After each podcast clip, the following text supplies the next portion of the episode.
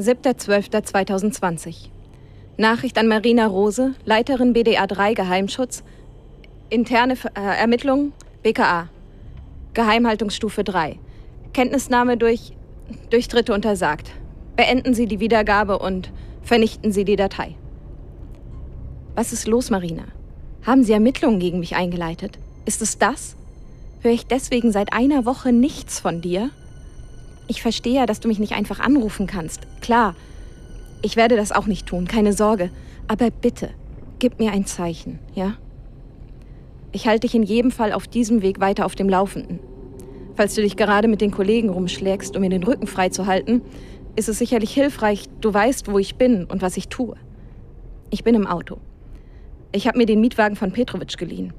Einen eigenen anzumieten wäre derzeit zu riskant. Diese Insel ist ein Dorf. Jeder kennt jeden. Und höchstwahrscheinlich bin ich polizeilich gesucht. Ich weiß nicht, wie lange das hier alles noch gut geht. Aber ich konnte einige sehr interessante Erkenntnisse gewinnen in den letzten Tagen. In Kürze. Auf dem letzten Tape erzählt Novak von seiner seltsamen Begegnung mit dem Freiherrn von Leto Vorbeck und seiner NGO Human Connect. Die Angaben, die Novak über ihn macht, scheinen größtenteils der Wahrheit zu entsprechen. Allerdings stießen meine Recherchen nicht nur aufgrund der miserablen Internetverbindung, die Human Connect offensichtlich nicht verbessern konnte, an ihre Grenzen. Über den Aktivisten ist so gut wie nichts bekannt. Die Seite der Organisation ist inaktiv. Einzig einige wenige Zeitungsartikel der Inselzeitung The Sentinel erwähnen ihn am Rande. Ein Artikel war hierbei besonders aufschlussreich. Eigentlich eine Randnotiz. Der Bericht von einem, Ad der Bericht von einem Adventsgottesdienst, in den eine Gedenkfeier integriert war. Letztes Jahr, am 8.12.2019. Trauer im Advent. Gedacht wurde einem psychisch kranken Mann, dessen tragischer Selbstmord die Insel schwer erschüttert habe, Henrik Westergaard. Auf einem gemeinsam mit diesem Artikel veröffentlichten Gruppenbild, die trauernde Gemeinde vor der Kathedrale von St. Paul's, glaube ich, zwei Gesichter wiederzuerkennen. Das Foto war in so geringer Auflösung abgebildet, dass die Gesichter zwar nur aus einigen wenigen Pixeln bestanden, aber ich habe kaum Zweifel. Am zweiten Advent des letzten Jahres trauerten Jakob Nowak und die Schlange, Freiherr Patrick von Leto Vorbeck, der sich mir an Bord der MS Helena als Pet Sidewinder vorstellte, um ihren gemeinsamen verstorbenen Freund Henrik Westergaard. Ich bin mittlerweile in den Besitz eines weiteren Tapes gekommen, auf dem Novak von diesem Tag erzählt. Ich werde dir seinen Bericht spätestens morgen zukommen lassen und spare mir jetzt an der Stelle hier die Zusammenfassung. Der ältere Herr, der mich vorgestern Abend vor dem Geisterhaus unterbrochen hat, heißt Joseph van Dijk. Er ist der Vater von Paul und Kreisaufseher der Zeugen Jehovas, St. Helena. Ich schätze ihn auf knappe 60. Er ist ein netter, konservativer älterer Herr mit sorgenvollen Augen und einem milden Lächeln. Er entschuldigte sich bei mir, beinahe übertrieben höflich. Er habe mich nicht ängstigen wollen. Er habe von seinem Sohn erfahren, dass ich in einer geheimpolizeilichen Aktion ermittle und könne mir wichtige Hinweise zum Tod Henrik Westergaards geben. Er nahm meine Versuche, ihm zu erklären, dass es sich hierbei um ein großes Missverständnis handle, mit einem freundlichen Nicken zur Kenntnis und bat mich am kommenden Tag in die New Kingdom Hall nach Halftree Hollow zu kommen. Ich winkte ab. Doch sein Nachsatz, er würde es mir lieber direkt erzählen als der örtlichen Polizei, verfehlte seine Wirkung nicht und ich willigte schließlich ein. Glaub mir, Marina, ich zweifle genauso an meiner Entscheidung, auf diese Insel gekommen zu sein wie du. Doch was soll ich jetzt tun? Ich, ich kann diese Insel nicht verlassen. Und auch wenn mich zunehmend das Gefühl beschleicht, dass Novak unser Katz-und-Maus-Spiel ein weiteres Mal gegen mich gewendet hat, muss ich weiter ermitteln.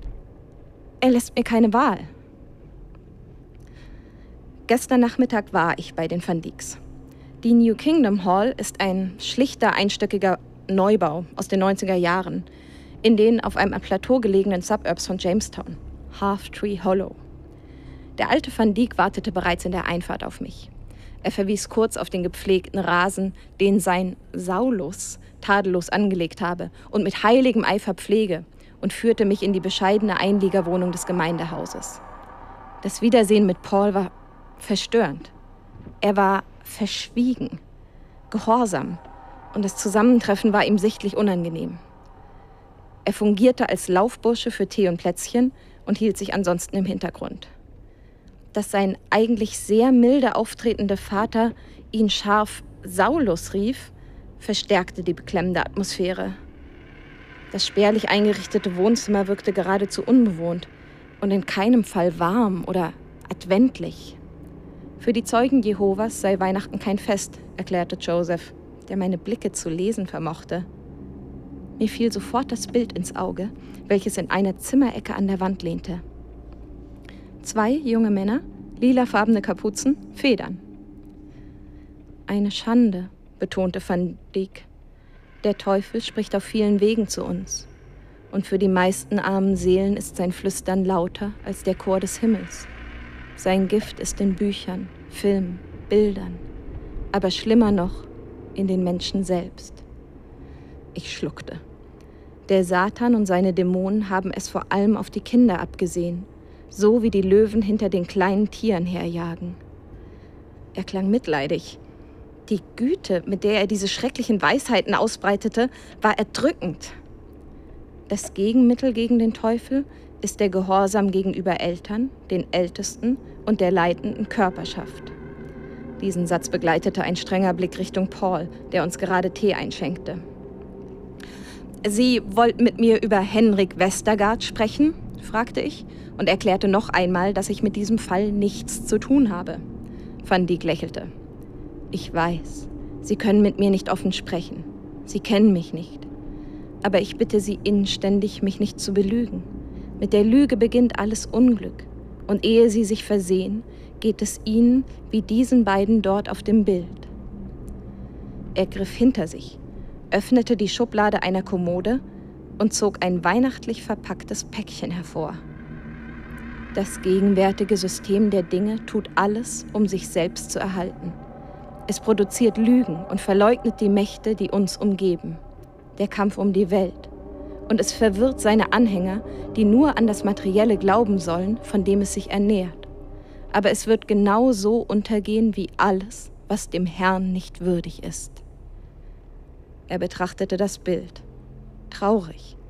Dann schob er mir das Päckchen zu. Novak hat mir viel von ihnen erzählt. Sie haben viele Gemeinsamkeiten.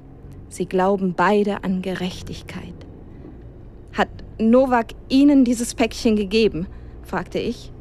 Van Dijk deutete auf das Bild. Sie beide teilen dieselben edlen Motive, aber sie tanzen mit dem Teufel, so wie er da. Henrik Westergaard. Wo ist Novak? Ich wurde ungeduldig. Novak spielt keine Rolle mehr. Er hat sie ausgewählt. Sagt Ihnen der Begriff okkulte Belastung etwas? Mir wurde es zu bunt. Hören Sie, Mr. Van Dijk. Ich bin keine Geisterjägerin. Wenn Sie mir etwas zu Novaks Aufenthaltsort sagen können oder anderweitig zur Aufklärung seines Verschwindens beitragen können, bin ich Ihnen sehr verbunden. Bei allen Fragen zu paranormalen Phänomenen wenden Sie sich bitte vertraulich an Mr. Crow und bestellen Sie ihm herzliche Grüße. Van Dijk zeigte sich unbeeindruckt und lächelte mich an wie ein Großvater ein trotziges Kind. Geoffrey Pete Benjamin ist kein Heiliger. Im Gegenteil. Er ist des Teufels. Er hat diesen armen Dänen verführt und in den Abgrund gerissen. Und er ist immer noch auf freiem Fuß. Finden Sie das nicht ungerecht? Natürlich, wenn er schuldig ist. Und wer entscheidet das? Sie sicher nicht, Mr. Van Dijk. Dafür gibt es Gerichte, Gesetze, Regeln. Und Sie stellen sicher, dass diese befolgt werden? Nicht ich, ich konnte nicht glauben, dass ich gerade wirklich dieses Gespräch führte und suchte nach einer Möglichkeit, es zu beenden. Der alte Mann wurde plötzlich nachdrücklich. In seinen Augen flackerte Angst. Mrs. Warden, ich bitte Sie, tun Sie Ihre Pflicht. Sorgen Sie dafür, dass dieser perverse Satanist seine gerechte Strafe bekommt. Armageddon kommt. Die Plätze im Himmelsreich sind rar. Auf welcher Seite wollen Sie stehen? In diesem Moment sah ich hinter ihm im Fenster einen jungen Mann. Wir blickten uns direkt in die Augen. Marina, mein Herz blieb stehen. Ich weiß nicht, wie lange er da schon gestanden hatte. Es war der junge Mann, der mich seit meiner Ankunft verfolgt hat. Wir waren beide erstarrt, erfroren. Erst als der Alte sich zum Fenster drehte, lösten sich unsere Blicke und er verschwand. Ich sprang auf, rannte zur Tür. Das ist er, der Teufel, rief mir der Alte hinterher. Draußen war von meinem Verfolger keine Spur mehr. Van Dijk kam mir hinterher. Helfen Sie mir, ich bitte Sie, retten Sie meinen Sohn. Wer war das? fuhr ich den Alten an. Er war außer Atem, angsterfüllt. Er starrte mich mit leeren Augen an. Tonlos sagte er, Pete, Pete Seabird. Ich bin jetzt auf dem Weg zu ihm. Ich habe mich noch gestern Abend mit ihm in der Nähe von Dianas Peak verabredet. Paul hat mir seine Nummer gegeben. Der alte Van Dijk wünschte mir Gottes Geleit.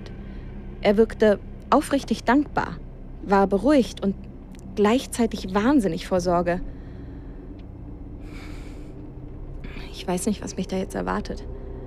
Der junge Mann war sehr nett am Telefon und kurz angebunden. Und. Oh. Ich glaube, ich bin schon da. Ich melde mich. Elisabeth.